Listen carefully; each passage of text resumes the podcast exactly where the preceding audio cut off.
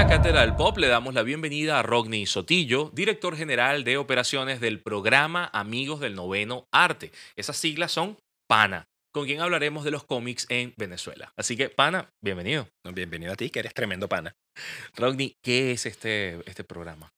El programa Amigos del Noveno Arte es una asociación civil sin fines de lucro que está motivada básicamente para difundir promocionar y sobre todo producir historietas en, Venezuela pues, y con contenido venezolano. O sea, que no es lo mismo decir qué chéveres son los cómics, vamos a leerlos, sino que además aquí hay que decir hay que producir. En efecto, eso es lo que hay que hacer porque eh, estamos muy acostumbrados pues, a leer el cómic internacional, el cómic que siempre nos llega de afuera, pero tenemos 99 años de historia haciendo cómics en este país y la intención entonces de PANA es justamente pues masificar eso que es muy desconocido porque es un, es un, como un universo muy pequeño de lectores y mucho más pequeño de productores. Pero tenemos ya seis años, pues, y en estos seis años hemos logrado pues, realizar una, una, producción interesante en términos de, de material físico y digital. ¿no? Claro, Rodney, cuando se habla, por ejemplo, de creación de contenidos, un escritor está con una hoja en blanco escribe y eso lo puede publicar y hay montones de plataformas y digitales y qué sé yo.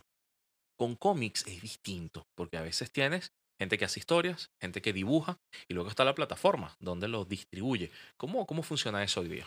Ok, fíjate, eh, yo creo que el ámbito digital ha justamente como abierto el abanico de opciones para publicar en términos de plataformas. Existen muchas plataformas internacionales como Webtoon, como Tapastic, que ahora se llama Tapas, pero en Venezuela no existía ninguna y nosotros pues hicimos un portal, panacomic.com, en el que le estamos dando cabida a todas las personas que producen cómic en Venezuela para, si no tienen ninguna clase de intención comercial, porque nosotros no, como, como asociación sin fines de lucro, no vendemos los cómics, los ponemos pues a disposición de la gente de forma gratuita o por colaboración, pueden entonces tener esa vitrina abierta para poder entonces difundir su obra sin mayores inconvenientes. Nosotros hemos tenido muy buena experiencia con eso, ya tenemos un año y medio aproximadamente con la plataforma abierta y tenemos más de 40 títulos pues, dispuestos allí para que la gente los descargue gratuitamente. 40 títulos que hoy la gente puede leer. ¿Y cuántos autores más o menos? Estamos hablando de, sí, más o menos la misma cantidad de autores, porque en Venezuela una de las cosas que estamos tratando de batallar es el cómic es un arte colaborativo, como tú muy bien dijiste al inicio de este, de este segmento, ¿no? Pero en Venezuela siempre el cómic se ha hecho de forma muy individual. Quien escribe dibuja, quien dibuja en tinta, quien en tinta coloriza, y así sacas pues tu... Pero desde que eh, nos constituimos como asociación, uno de los nortes que nos hemos trazado justamente es trabajar el cómic como se trabaja en la industria. Un escritor o escritora, un dibujante, un entintador y si es posible un colorista completamente distinto. ¿Me puedes dar las diferencias? Un dibujante, un entintador y un alguien que coloriza. Sí, eh, son como tres instancias distintas del dibujo que se trabajan en el cómic. Tú puedes tener muy buen talento, pero justamente si quieres producir de manera muy rápida, pues tienes que generar unas líneas de producción industrializadas. Entonces hay personas que se dedican solamente a establecer la dinámica de la narrativa gráfica en la página con un lápiz, pues hace todos los bocetos lo más terminado que pueda. Luego viene un segundo artista que lee ese boceto y lo traza, ya sea en tinta tradicional o en tinta digital, lo compone para luego dárselo a un tercer artista que es quien hace pues todo el desglose de color, establece la paleta de acuerdo a la atmósfera y el tono que tú quieras manejar en el cómic y tienes entonces pues la parte gráfica terminada. Eso siempre tiene además pues la, figura del guionista y arriba de todos ellos un editor que es la persona que está como organizando y orquestando que todo funcione a la perfección. ¿Cómo pasa un artista de ser alguien en su casa con una hoja de papel a ser parte de esta industria? Eh, bueno, y como todo, como todo emprendimiento, pues mucho trabajo, algo de suerte y sobre todo exposición, sobre todo en, este, en esta época en la que lo, lo mediático es súper importante. Si tú no expones tu trabajo, si tú no estás en plataformas digitales donde la gente pueda verte y conocerte, va a ser difícil pues que te, que te ingreses a una industria como la del cómic, que es bastante difícil, porque justamente se está utilizando ahorita como una especie de eh, desarrollador de proyectos. O sea, vamos a evaluar qué también van estas historias con un cómic y si la cosa funciona, lo pasamos a otro nivel como los audiovisuales, ¿no? Entonces, es importantísimo pues que tú expongas tu trabajo, que no tengas miedo, que te quites esa etiqueta de que me van a robar la idea y es que es mía, es nada más mía. Bueno, protege tus derechos de autor, sácala si es posible lo más rápido que puedas y está muy pendiente pues de asociaciones como la nuestra que existen en todos los países del mundo que siempre están como buscando talentos para promocionarlos y generar pues nuevas actividades y nuevas propuestas y proyectos. O sea, si hay una industria que está como hambrienta de autores para financiar proyectos y sacarlos adelante. sí, O sí. ¿Venezuela quedó fuera o más bien ahora que es globalizado esto, puedes conectar bien? Chévere, estás diciendo una cosa interesante porque eh, hay como contradicciones en, algunos aspectos, ¿no? Internamente, en Venezuela la industria del cómic está recesiva, por decirlo de alguna forma. Pero justamente por el auge de estas plataformas que son muy internacionales, que están globalizadas, como tú muy bien dices, la cantidad de venezolanos que está trabajando en el exterior y que está haciendo cosas importantes en términos de industria de la historieta o del cómic es amplia, es bastante amplia. De hecho, hay mucha gente que se está dedicando por completo al trabajo tercerizado, pues ilustran y dibujan para editores y productores foráneos sí. y están haciendo buen dinero con ello, cosa que no está sucediendo internamente en Venezuela. O sea, en Venezuela todavía no tenemos un patrocinante, un sponsor, un distribuidor que esté como interesado en llevar adelante esto mucho más allá de las plataformas del Estado, que tienen como una visión del cómic mucho más pedagógica y mucho más llevada hacia las escuelas. Pero eh, la industria, como tú la mencionas, en Venezuela es recesiva, en el exterior no lo es tanto. Antes de saltar a, a ver los materiales que, que has traído, me gustaría saber tu historia. ¿Cómo entraste tú al cómic? ¿Qué fue lo primero que leíste? Bueno, yo aprendí a leer con los cómics y recuerdo claramente que aprendí a leer con una historieta cuyo personaje es mudo, que es la historieta que salía de Henry en el Dominical. Ujú. Recuerdo que cuando, cuando estaba en primer grado y me estaban enseñando pues a silabear y a componer palabras, los primeros globos de texto que logré leer completos eran los de la historieta de Henry. O sea, que estoy hablando de que yo tengo 51 años y tengo al menos 44 leyendo cómics. Bien. Porque a partir de ese enamoramiento, pues mis padres comenzaron a conseguir historietas para mí para que pues fomentara el, el amor por la lectura y de allí pasamos entonces pues a los libros. Pero siempre fui un lector ávido de cómics. Tuve colección de cómics como de 2.500 piezas aproximadamente Wow. en mi colección personal. Y eh, en el 2014 decidí dejar de leer y comenzar a producir porque ya tenía formación audiovisual suficiente, me convertí en guionista y hay una similitud importante entre la forma en cómo se establecen los guiones del cine y los guiones de, del cómic. Y me atreví, hice un primer cómic que de hecho está aquí y lo metí en concurso, que es una de las formas en las que yo siempre recomiendo a la gente que se integre pues a la Claro. industria. Darse a conocer, conectar. sí. Exactamente. Entré en concurso, no gané, pero quedé segundo lugar en categoría profesional. Eso para mí fue una sorpresa inmensa, pues categoría profesional cuando es mi primer cómic y yo ni siquiera soy dibujante. Y a partir de allí, pues empezamos como a conocer a otro grupo de personas que estaban más o menos con los mismos intereses que yo. Sucedieron pues las cosas favorables que tenían que suceder y nació Pana. Vamos a hablar más de pana después de esta pausa porque presentamos Curiosidad Pop.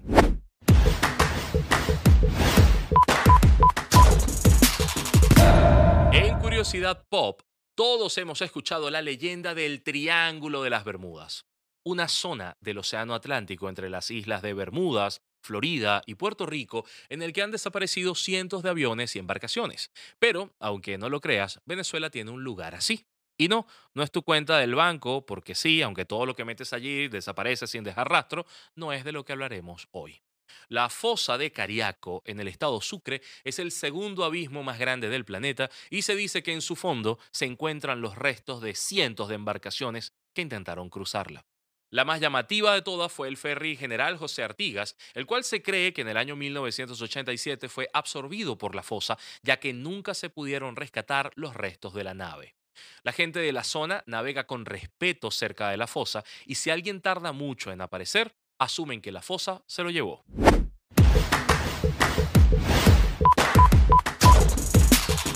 Seguimos en la Cátedra del Pop con Rodney Sotillo de PANA, el programa de amigos del noveno arte. Hemos hablado de los tipos de arte en la cátedra, en otras, en otras ediciones, y queda pendiente esto. Ya el cómic es reconocido como noveno arte. Es así. Además, yo, yo lo veo también en una suerte de escala de producción. Hay historias que son escritas, por ejemplo, en Japón tienen las novelas ligeras, que luego pueden ser conver- convertidas en dibujo, en mangas, y esto luego puede ser convertido en animación o, o en película. Es decir, es como una, un, un camino que se recorre. Y tú acabas de decir que como guionista ves que el, el diseño de, de- de- de los cómics es, es casi como un storyboard, ¿no? De una, de una, de una película. ¿De, de cuántas fuentes hay que nutrirse para ser un dibujante de cómics? Bueno, fíjate, eh, el cómic, por su naturaleza, es la conjunción de dos artes importantes, que es la literatura y eh, justamente pues, la gráfica. El audiovisual, de alguna forma, se asemeja mucho porque es la literatura y la gráfica en movimiento. Pero el cómic tiene una serie de convenciones propias que no están planteadas en el cine. El uso de los globos de texto, las didascalias, el cómo utilizar ese espacio entre viñetas para generar pues las elipsis necesarias y que tú puedas estructurar un discurso. Hay una complejidad importante. Por eso la recomendación que yo siempre hago como editor y como guionista, cuando tú vas a enfocarte a la escritura o al desarrollo de una historieta, Ujú. es que debes consumir todo. O sea, tú debes ver películas, tú debes ver animación, tú debes leer todo lo que te caiga en las manos, por disfrute y por estudio además.